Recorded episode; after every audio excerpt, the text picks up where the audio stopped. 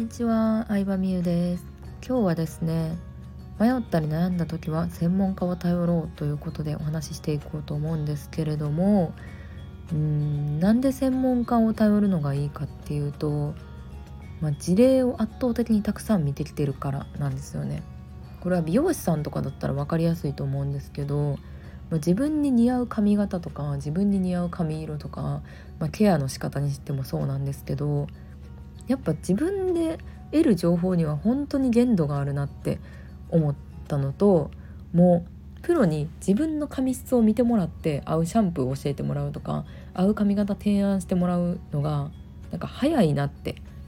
思ったんですよね。うん、思ったんですよねてか、まあ、ずっと結構昔から思ってるんですけど、うん、でなんでかって言ったらやっぱり、まあ、圧倒的にさそのジャンルのプロでない自分と比べるともう見てる数が半端ないわけですよ。うん、髪の量多くて困ってる人も見てる見てれば、うん、ならパーマ当たりにくくて困ってる人も見てたりとかさ。でそう。でだからそのいろんな人を見てるからあのその人が全体のどのレベルか分かるんですよね。髪の綺麗さどのレベルかとか、うん、髪の毛の染まりやすさのレベルどのレベルかとか痛み度どれぐらいとか、うん、100人いたら上位何パーぐらいですよとか、うん、でも自分って自分の髪の毛しか見てへんからやっぱ客観的に見れないじゃないですか。ね、これ美容院に限らずさファッションコンサル受けた時も私は同じようなことを思ったんですけど、まあ、今はね自分がファッションコンサルの骨格診断の3つだと私はあの骨格ストレートっていう部類に入るんですけど分け方で言うとまあ私、まあ、自分では勝手に自己評価ではウェーブだと思ったんですよ。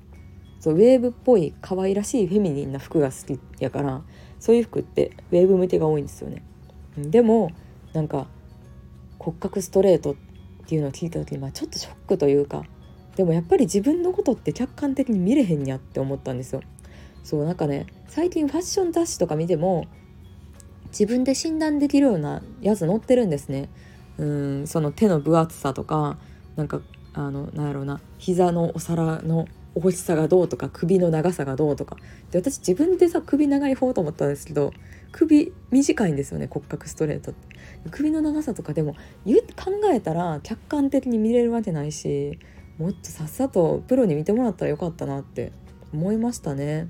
うん、もう悩んでること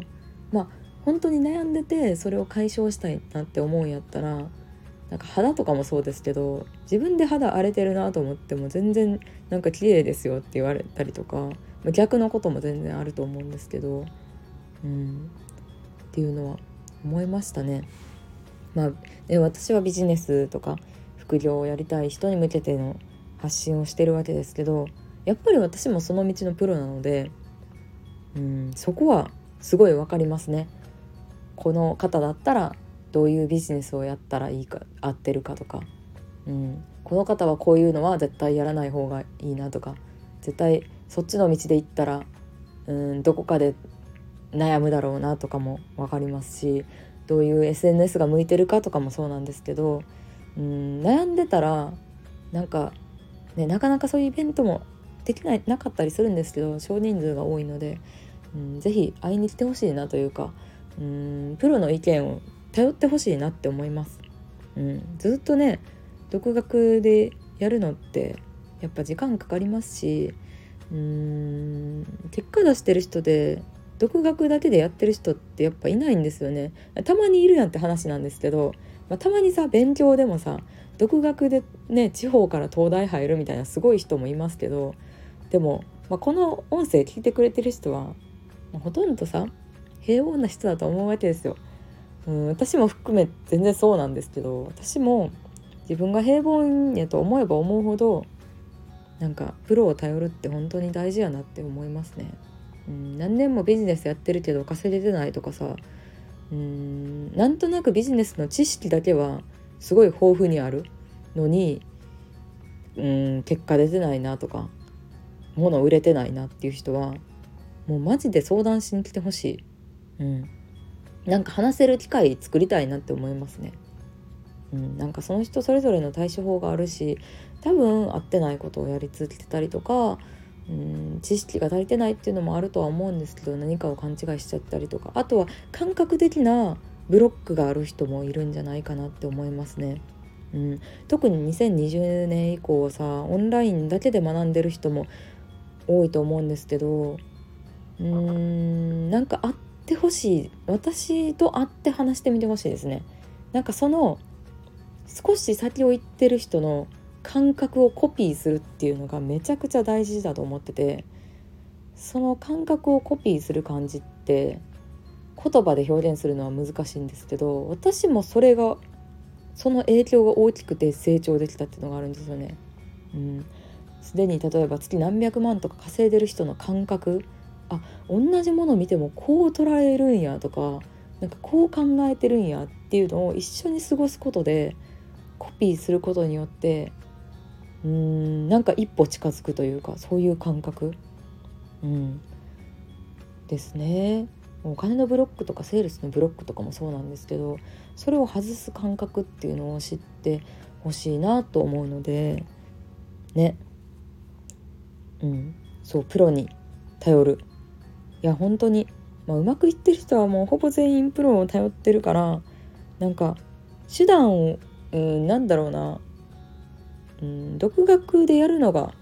偉いみたいな風潮をなくしていきたいなとは思いますね。それぞれの人が得意なところ得意な人に頼って